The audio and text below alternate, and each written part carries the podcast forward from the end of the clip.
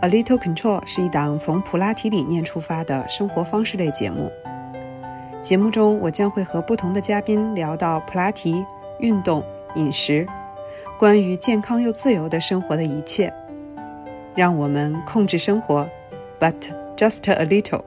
Hello，大家好，这里是新一期的 A Little Control 啊，我还是大家非常熟悉的乐乐。呃，今天这期节目呢，又不是在北京，也不是在线上啊，我这次还是来到了杭州，然后请到了一位在呃普拉提领域呃非常专业，然后也有自己的一些从业的心得的嘉宾，然后我们有请嘉宾。Hello，大家好，乐乐好，嗯我是 Julie，园艺普拉提的 Julie。嗯，对，嗯，坠老师是园艺普拉提的创始人。啊、然后大家也知道，就是像之前呃有参与过我们节目的园艺普拉提的应老师是我的朋友，然后呢，所以就是这次也是由应老师在中间给我们做一些这种机缘巧合上面的一些呃介绍，然后非常难得，然后我这次来到杭州，能跟朱莉老师在我们节目里做一个这样的聊天儿，这是我第二次来园艺普拉提，昨天有上了咱们的团课，然后之前也有跟应老师做过一些私课的训练，所以我还是非常非常喜欢园艺普拉提的。嗯，那我也想问一下，就是因为我们呃园艺是在杭州是南方，然后你之前都在北方，那你觉得就是南方跟嗯北方就是练习普拉提这个方面有没有什么样的区别吗？嗯，是指这个纯粹的训练的环节吗？对对，嗯，训练的环节，我觉得专业性的部分，我觉得没有明显的差异。嗯，就是我觉得还都是非常专业的，给的是很正的普拉提的这件事情。嗯，这个我觉得没有什么太多的差别。园一的馆我是非常喜欢的。昨天上呃团课是在万象城的那个大教室，然后我们正好是下午，就是四点的那个时间，然后有落日进来，然后练习的时候觉得就是特别的放松。虽然是呃很多的核心的训练，大家都暴汗，但是就是整个过程非常的享受。昨天我到咱们呃万象城这个馆的时候，在那个门口看到了那个竹子的布置，嗯。然后应他们有跟我介绍说，这是咱们园艺普拉提六周年的一个主题，是这个向上生长的这个主题。嗯。然后我一开始还以为园艺可能是三四年、四五年，没想到已经来到六年了。啊、所以想问问朱莉老师，就是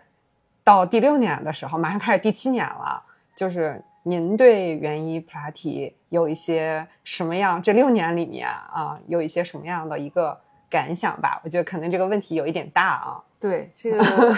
这回答起来的话，内容其实蛮多的。是的，是的，啊、但是就如同就是我们这一个这一次的周年庆呈现的主题吧，呃，我觉得整体来说，给我这六年，呃，园艺带给我，包括我想赋予园艺的一个感受，就是像竹子一样的，嗯、向上生长。嗯、那竹子是因为我从小是画国画，所以啊。我、我以前就最爱画的就是竹子，因为我我特别喜欢竹子，它的就是那种力量感，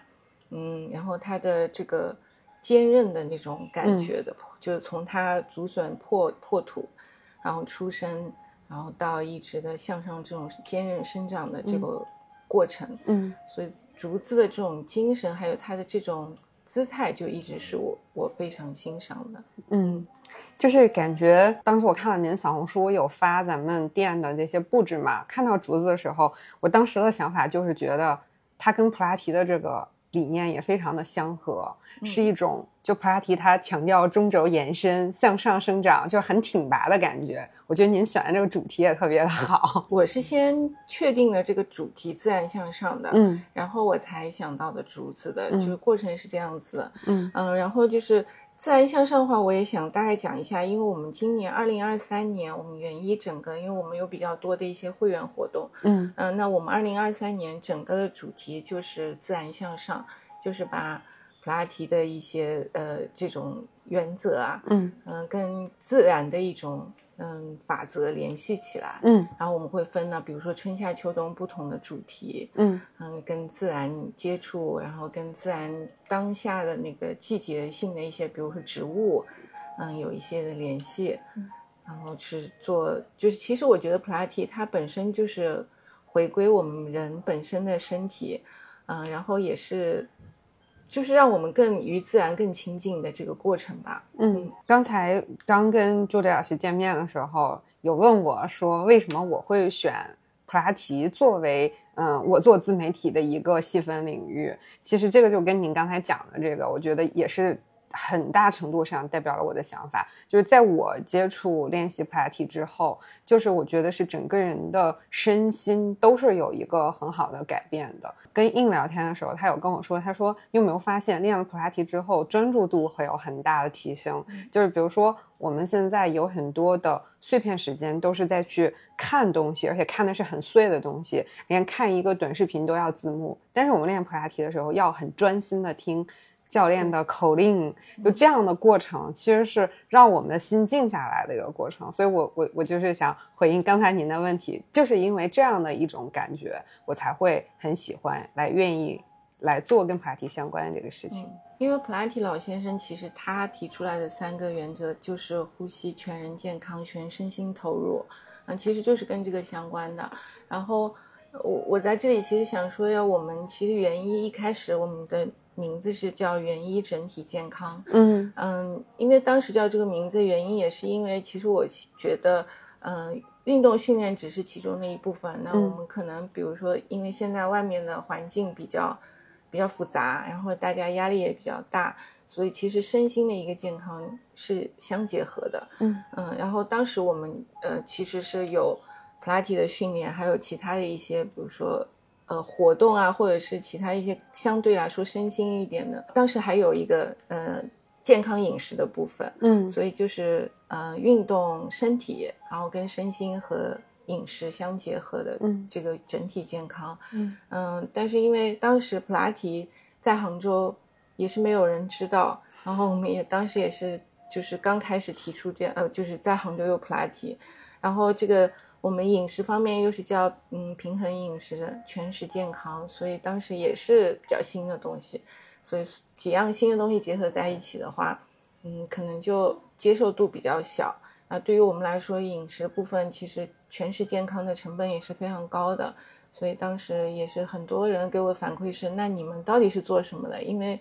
就这种全身心的健康，嗯，对于几年前的杭州来讲的话。嗯，还是还是比较新的一个理念的，嗯嗯，所以后来，因为我自己觉得普拉提是更能够通过你身体的训练，其实更能够找到一个身心的健康，嗯，其实，在后就是普拉提带给我们的一些变化是能够慢慢的显现出来的，嗯，然后当时我们就。还是其他的部分就先不做，嗯嗯，然后就是专心做普拉提的这一块。其实我本来这个也是想要问朱莉老师的问题，然后朱莉老师自己就讲到了这个部分。那我相信就是随着我们园艺普拉提的这个发展，就是大家其实练普拉提的人，比如说像我，我也会比较注重去呃平衡营养的膳食、干净饮食，呃，就是这些理念的东西，大家其实慢慢都会关注到。然后包括就刚才您说的一些呃身心灵的一些东西，比如说呃像香薰，我这次到了那个万象城，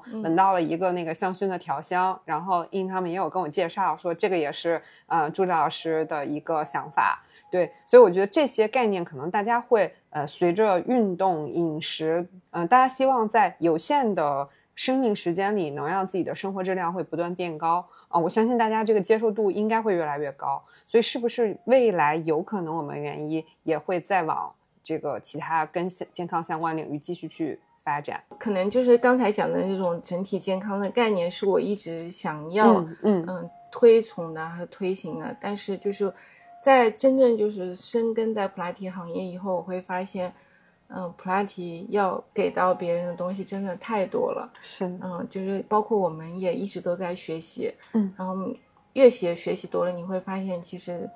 人的身体也是非常精密，然后也是非常嗯非常有趣的，嗯，然后我们就会觉得有非常多多的东西，可能就光普拉提这一块，其实我们真正做深做精啊，就可以真正达到我们以前可能想用其他东西来表达的。那就是说，可能我们未来一段时间还会在普拉提的领域去做这个深耕。对。嗯，那我们现在原因是到了，马上要到第七年，我不知道您对第七年的设想大概是往哪个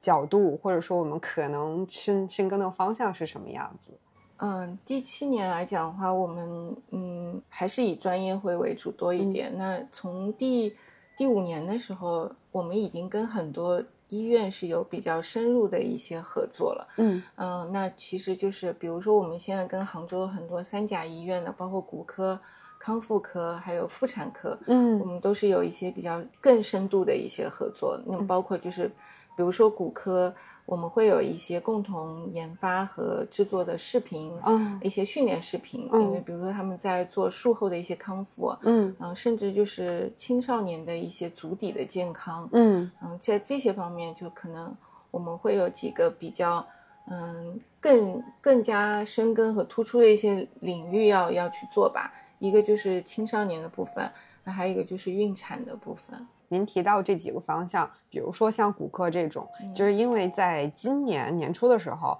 啊、我爸爸做了那个膝盖的那个人工关节的那个置换嘛，嗯。然后他当时在就是康复阶段，然后我看他做的那个视频，很多的那个动作就跟我们做普拉提过程里面的动作就很相似。我当时还想去说服他说，要不要你去练一下普拉提？但后来他是去健身房做了一些找那个教练做了一些其他的训练，也是类似这种方式。嗯然后前两天呢，我一个朋友他正好是，嗯、就是。呃，很意外的出了车祸，然后他是那个大臂骨和肩膀连接的那个位置骨折了，嗯然后我也就有跟他讲，我说我建议你这个就是长好之后复复健的时候，一定要去通过普拉普拉提的方式去嗯做一些这个康复，不然这块儿可能它的功能就会有很大的折损。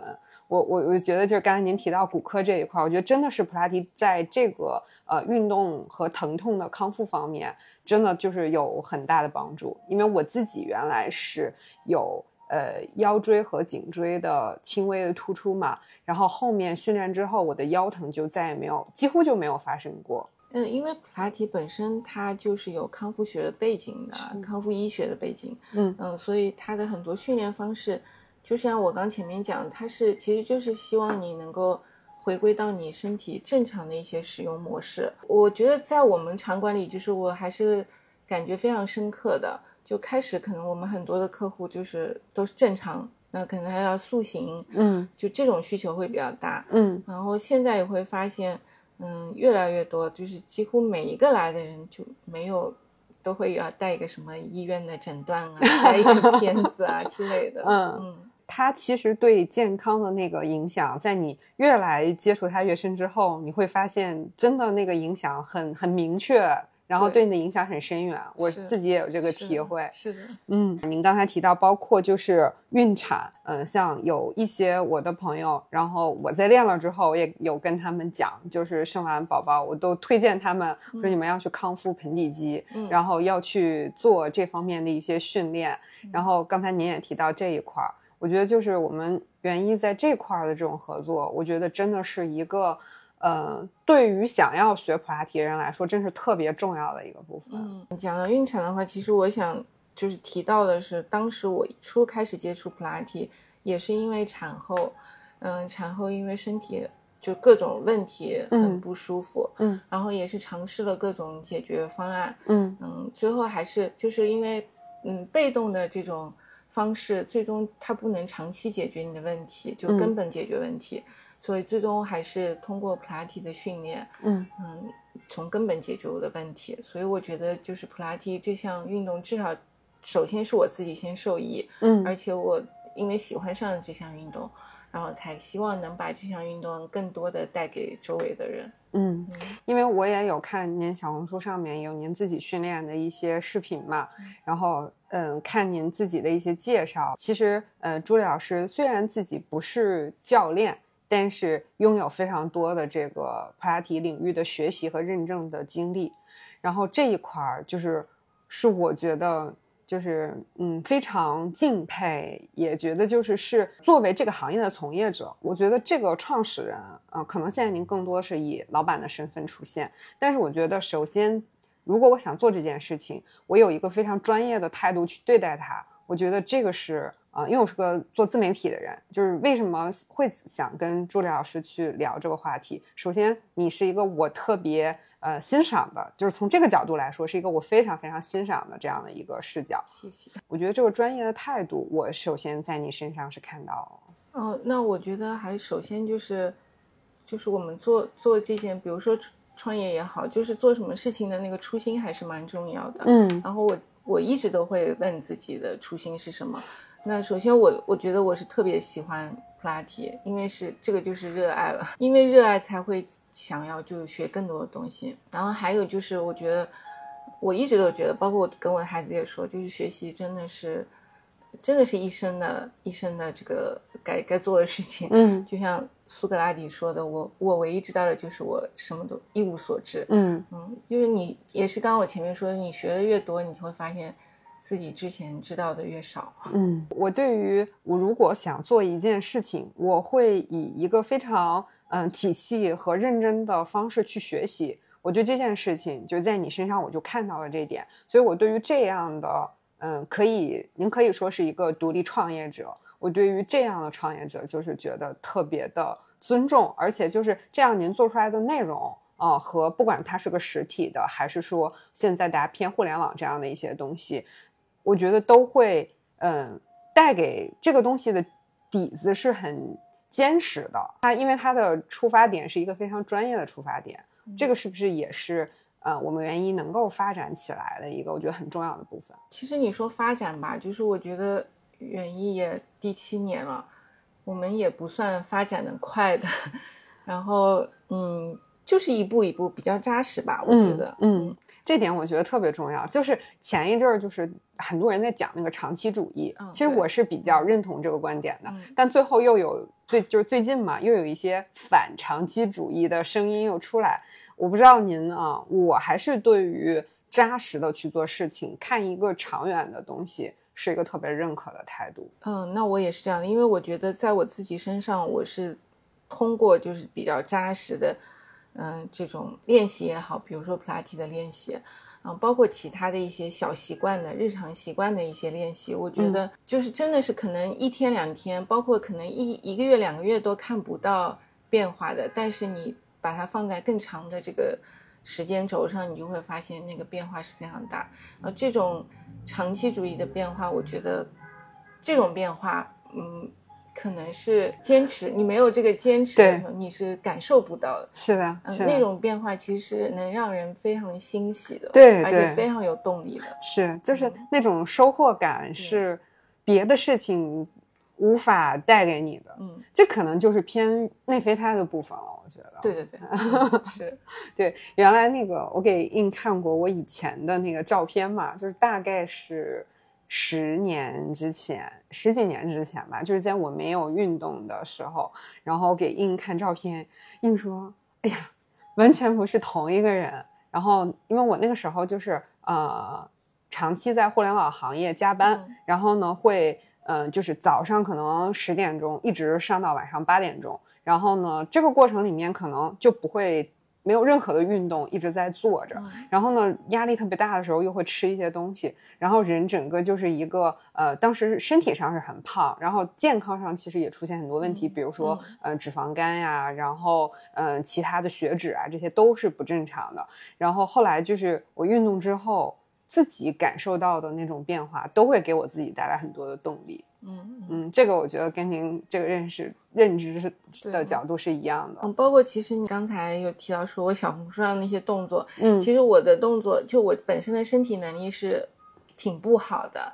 嗯，包括我以前的，比如说一些嗯体态啊什么都是非常非常差的。我。就是你们看到现在小红书的也也不好，但是我觉得比我自己以前相比，跟我自己相比，我觉得已经变化非常非常大了。嗯，回头在这期节目的评论区，我会把呃朱莉老师的那个小红书账号放在那边，然后大家可以去围观一下。因为在我眼里，我是很喜欢朱莉老师，我觉得是嗯优雅呃又有人格魅力的女性典范。在我的认知里是这样啊，所以欢迎大家去围观一下，然后希望您也能在小红书里面多分享一些这块的内容。就是我看了之后，就我都很喜欢。小红书其实我也没有专门特别去做，是吧？去经营，就有的时候我觉得我想跟大家分享的一些，可能就会，但是就是可能做视频啊，做什么的就比较慢，所以对就嗯，这个是花要花时间的。对我们其实刚才聊了挺多，就是跟园艺啊，跟这个普拉提和工作相关的东西。我觉得，然后是不是后面可以接下来聊一点稍微轻松一点的？嗯然后不轻松吗？因为呃，我之前就是听呃印有介绍，因为我们第一期的节目，我这个节目第一期当时是应来聊天嘛，然后他是因为手账认识的我，因为文具认识的我，然后他介绍说朱莉老师也是写手账的人。啊，你在写 在写手账上有什么自己的一些想法吗？说实话，现在是已经少一些啊就是时间上、精力上，可能我需要更多的分配到工作上面。嗯嗯，包括我以前其实还做烘焙的呢，啊然后嗯，烘焙也也获过全国的奖呢。啊但是我女儿曾经有说过一句嗯话，她说：“你已经可能有两年没给我做过了。”这些东西还是需要时间时间和精的力的。嗯是是手账的话，我以前我家里应该还有还有我，因为我特别喜欢旅行，嗯所以我所以我每次旅行就是会有一本嗯嗯当地，然后我喜欢拍照，喜欢旅行，所以会希望把这些比较美好的东西记录下来，嗯然后会买很多这种各种装饰的呀啊贴纸笔呀什么的，嗯就是这也是一种成就感，其实。是的，是的，嗯然后也是一种，它跟普拉提带给你的那个内啡肽的部分其实是有点像的，就是可能你有一些自己的想法、经历，一段时间把它用文字的方式记录下来，呃，会会有一些很美好的东西在里面，再再回来。对对对，嗯，朱莉老师呢，我知道，嗯，也很喜欢咖啡。然后我觉得这个其实跟我们，因为 A Little Control 我当时做这个节目的时候，嗯，在介绍里面有跟大家说过，就是我觉得它是一个跟生活方式相关的一个节目。我当时选这个名字的时候，就是想除了 Control 的这个概念是跟普拉提有很大的关联，我觉得呃 Little Control 的这样的理念其实也是我们生活里面的一个。大智慧的部分，嗯。所以这个节目可能会包含一些生活方式，因为我看前一阵儿你在学拉花嘛，嗯呃，这是一个新的兴趣吗？其实说到这个的话，我我我的兴趣还是真的非常广泛的，嗯因为我我一直都觉得就是，嗯，你的对生活各方面的一个兴趣，其实是你对于热爱生活的一种表现方式，是的，是的，嗯，然后同时，我觉得，嗯，你的兴趣爱好会激发你的那个好奇心，其实也是能够驱使你，嗯，向上生长的一种力量。是，嗯而且我觉得兴趣广泛多的人，然后这个爱好广泛的人，就是心态上和和真的和从相貌上都会非常的年轻有活力。那这个说实话真的也也这个问题，其实我跟我女儿讨论过，因为我嗯两个女儿特别不一样，啊，一个就是小的时候我给她试这个是那个，他什么都不排斥，嗯。反正你叫我上什么我上什么，但是呢，我我又看不出来他可能真的特别喜欢什么，嗯。嗯，所以我一直都觉得，前两天我因为他现在比较大了嘛，我前两天还在跟他讨论，他自己说，我好像因为他现在觉得他知道他自己喜欢什么了，嗯。他说小的时候我还真的不知道，然后现在好像变得这个也学那个也学，很好像什么都会，但好像也什么都不是很精。然后我的那个小女儿呢，就是她只从小到大只认准一样东西，而且嗯她从两岁的时候就是认准钢琴，她就嗯，就是不肯不肯放弃的那种。嗯但是其他东西她基本上也没有再学，嗯所以其实他们俩就是很典型的，一个是兴趣广泛，一个是那种是嗯深专深扎对钻研型的。对。嗯，但我觉得两个都真的是各有各的好处。其实我觉得他俩也不冲突，就是你坚守自己的一个或者广泛的去发展爱好，其实我觉得都是我看来啊，都是对生活热爱的一个形态。就是生活里面还有那么一件或者那么几件事儿特别值得你花时间去做，我觉得这样的人还是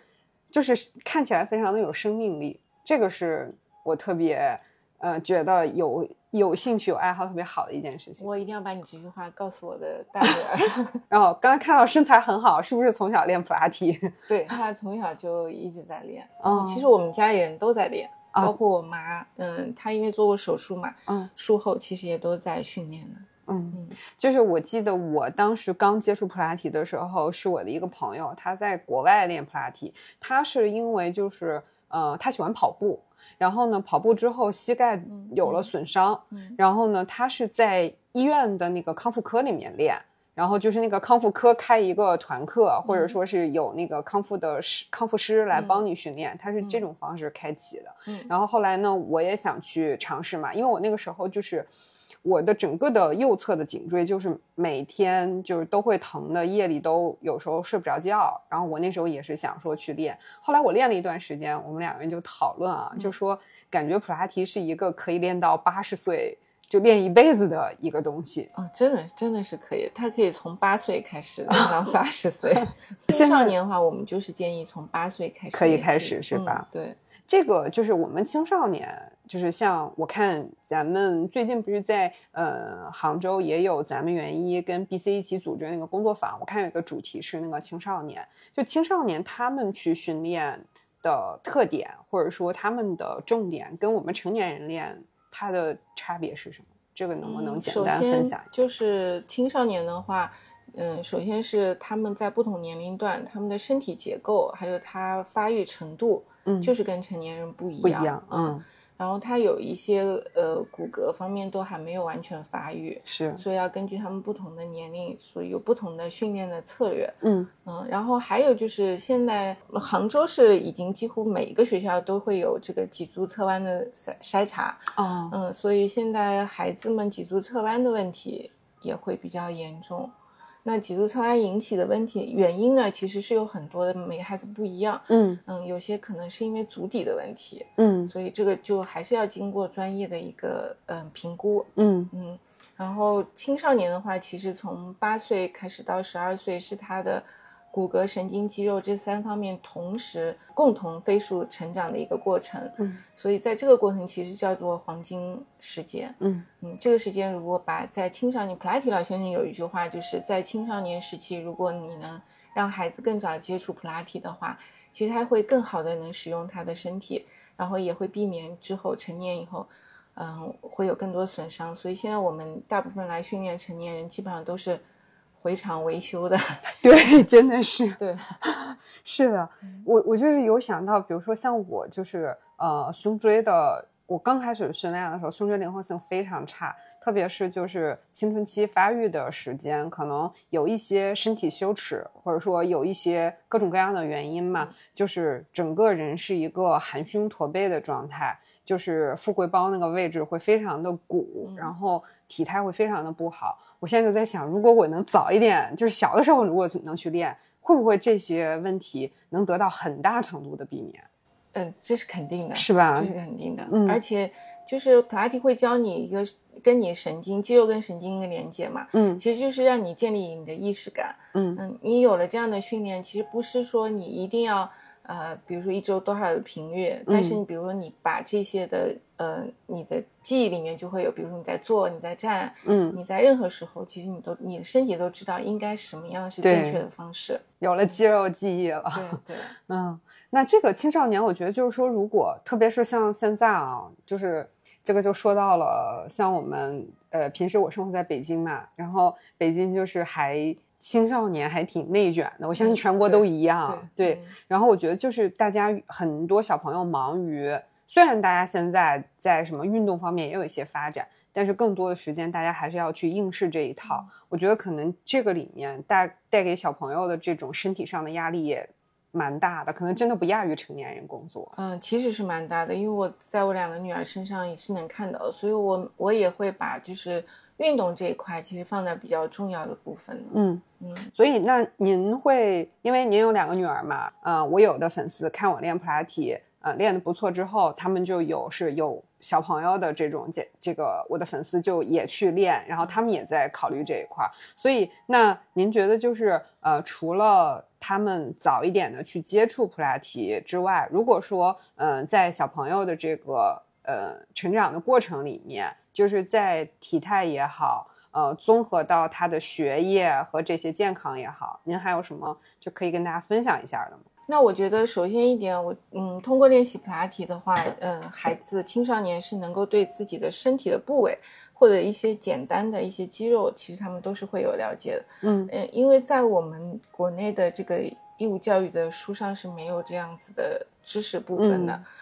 但是其实现在国际学校的课本里面都是会有，生物课里面其实都会有一些解剖的内容的。嗯嗯，那其实让孩子了解，比如说你的骨盆是应该怎么样的，你的坐骨在哪里？比如说我女儿她经通过训练，她就会知道，嗯，我我们最常叫孩子挺起来，但很多孩子挺起来以后，其实他是肋骨外翻的。嗯，但是如果你跟孩子说是让你的坐骨。扎实的坐坐在凳子上，嗯，那他其实就通过骨性的标记，他其实更能找到这个姿势，这个是怎么样的一个方方式，就是其实他能更好的指导自己的身体吧，嗯。嗯，就是能让他更更早一点的知道我人体的使用。使用法则。就正确的那个状态是什么样子，是吧？嗯，对，就是我记得，呃，我在练普拉提，然后今年的时候我也去斯多特学了教培嘛，然后它里面会讲一些肌肉的一些东西，我自己也看一些。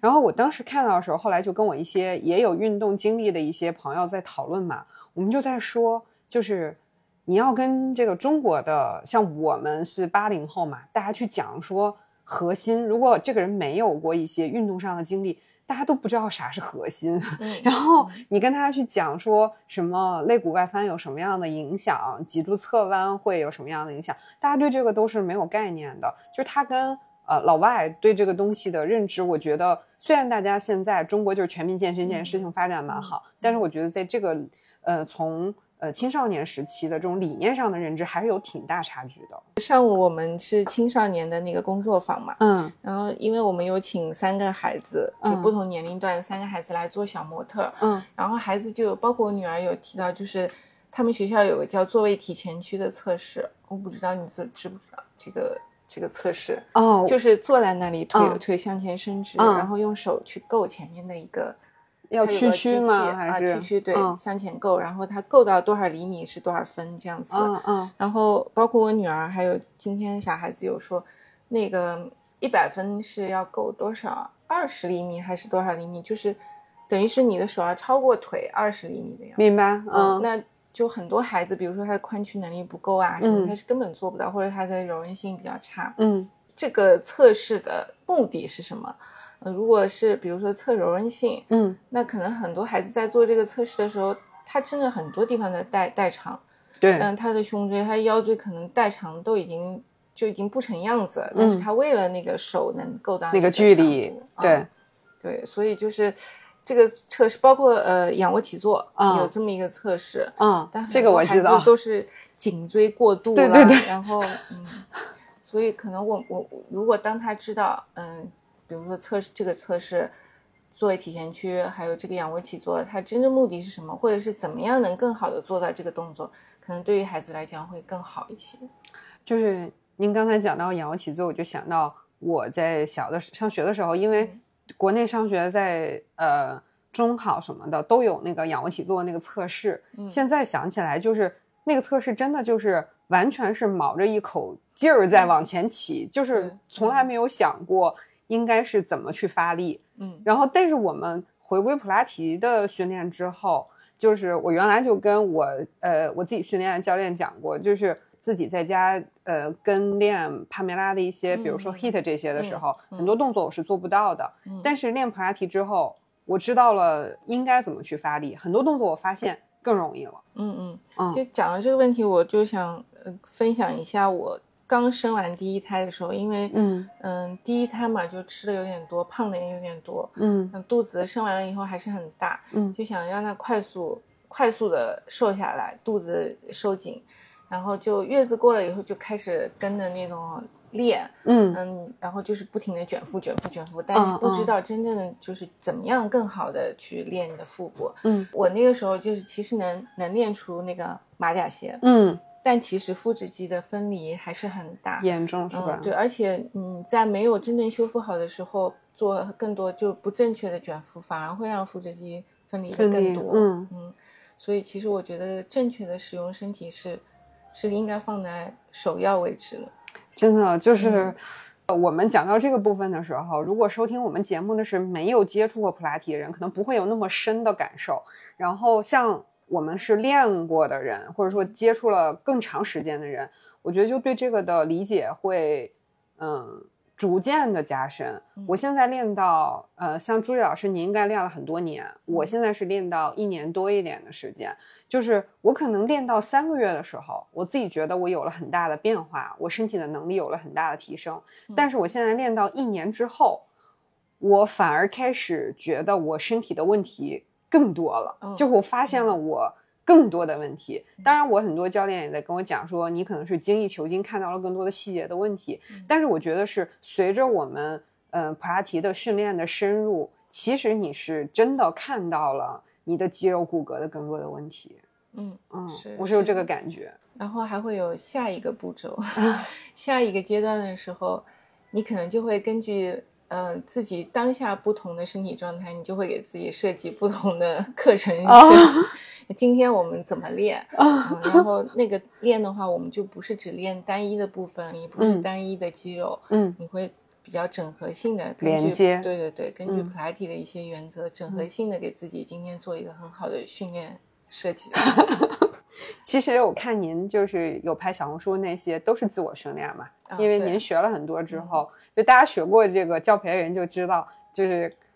你的问题发现之后，你就可以选不同的动作给自己去设计一些练习了。对对，然后还有就是，其实拍视频是真的能很好的看到自己身体不足的地方，还有动作做的不够好的地方。嗯，那我就顺便发出邀请，希望下次有机会能跟朱老师。一起拍一些动作，然后做一些练习。好的，没问题。嗯嗯，行呀。然后其实我们刚才从普拉提啊到呃朱老师自己的一些爱好，到其实也提到了一些您孩子的一些事情嘛。就是呃像您创立园艺普拉提，刚才也讲到了，有很多的时间其实都花在了工作上。我最后其实是很想跟您聊一点这块事儿，因为嗯我相信在嗯女性到一定的年纪，比如说。三十五岁左右的这个时间，她确实是生活有很多的精力被分散掉。就像我吧，虽然我没有小孩儿，但是我父母那边也有很多的事情需要我去关注。就是，嗯，这个时候大家可能会重新对自己的工作会有一些思考。比如说，大家都希望说我能不能自己去做一点什么，不管是一个大公司还是一个小工作室，嗯，其实都会有一些创业的这种小小的萌芽在心里。所以我想。就这个问题问问，就是朱莉老师，你当时去创业的时候是一个什么样的出发点？或者说现在已经做了这么长时间，跟那时候有没有什么一些变化？嗯，创业这个事情呢，我觉得是真的只是听上去美好的事情。嗯嗯，因为这个里面的泪水啊、心酸啊，就其实真的是只有自己知道的。嗯，然后我觉得。为什么一开始选择创业呢？还是因为一个是呃性格也有关系吧。我我是喜欢比较，嗯，我是那种好奇心比较强的人。嗯，因为杭州没有普拉提当中，就是很专业的普拉提。嗯，然后我就我希望，因为他让我受益了，所以我希望能把这件事情能带给大家。嗯嗯，我记得我当时创业的时候，我有一个就是呃。创业非常非常成功的一个哥哥，嗯，他当时问过我一句话，他说：“你到底是要赚钱还是要创业？”啊，嗯，他说这不一样。然后我其实当时几乎想都没有跟他想，就是我是想创业。嗯嗯，其实创业很多时候，一个我的初心是希望把这样东西，嗯，带给大家，让大家认识它，知道它，嗯，能把它的一些好处真正的传传给大家。嗯，然后。还有一个就是，我觉得创业对我来说就是也是一种挑战吧。就是我包括我喜欢一些，比如说一些什么徒步这些啊，然后冲浪这些，包括冲浪这个讲起来，就是我是真的超级怕水的人啊，是吗？对。但是我在三十岁的时候给自己定的目标就是四十岁我一定要去学会冲浪。所以我在三十九岁的时候 学会了冲浪，所以这个是我自己给自己定的一个目标，对自己的一个挑战。嗯，嗯，那我所以刚才也讲了，就是我的性格问题，我还是比较喜欢做一些有挑战的事情的。嗯，然后第二个的话，呃，创业的过程真的需要一个坚持的心。其实环境比较复杂，然后你在不不同的创业阶段，也会有一些不同的环境来，嗯，影响你。对，嗯，比如说一开始的时候，杭州没有普拉提，我们就要几乎每天要讲一百遍普拉提跟瑜伽的区别是什么。嗯嗯，然后到后面一个阶段，好像人家看我们做的还不错的时候，就会有身边不同的人跟我说：“哎，我我投点钱进来吧。”啊，嗯，然后我当时就，嗯，几乎每个人都跟他们说：“我说我不是不让你们投钱进来，而是这真的不赚钱。嗯，就你不要把它看成一个是赚钱的事情，我也没有把这个事情看成是赚钱的事情。所以我说你们这个有余的闲钱，还不如去买个房子投资一下。”对，这个就是我希望还是嗯比较能纯粹的坚持我自己的一个初心吧。嗯，然后再到了后面阶段的时候，可能就会有嗯像现在杭州，我们在我们万象城里面一幢楼可能就十、啊十家八家。说到这个，嗯天呐，昨天我不是去呃万象城店去训练嘛，嗯然后呢，我就穿了那个训练的瑜伽裤什么的，嗯就是 legging 那些，我就走在那个，我正要上楼上去，然后有个人就拦住我。哎，看你穿成这样，一定是练普拉提嗯的，去我们家体验一下。对，就现在的环境就变成到这个阶段，你会觉得嗯周围的竞争很多很多是，但是大家为了就是吸引这个客户，可能会有不同的一些营销手段啊，或者一些嗯比较商业的方式吧。嗯，但是这个时候你能不能，你会不会受外界的一个影响，然后能不能坚持自己的初心，这又是对创业第三个阶段的一个考验了。是的，是的，嗯对，所以我我每次看到，呃，因为印的关系，我也知有一些知道是咱们园艺的教练嘛，也会关注到他们的，比如说小红书的一些分享，就是我能从教练身上这种，嗯、非常专业的自我练习，他们的这种自驱上，其实我也能感受到，就是刚才您谈到的这个，就是初心的这个部分，所以我觉得这个东西。能从您到教练，大家都是这么去做这件事情，我觉得那确实这这家馆就是一个特别值得我们练习者去信任的一个馆了。谢谢。哎呀，这个我我每次就是来那个园艺呃去体验或者训练的时候，我都想说，如果我要是那个住在杭州的话，那肯定园艺就是我的第一选择。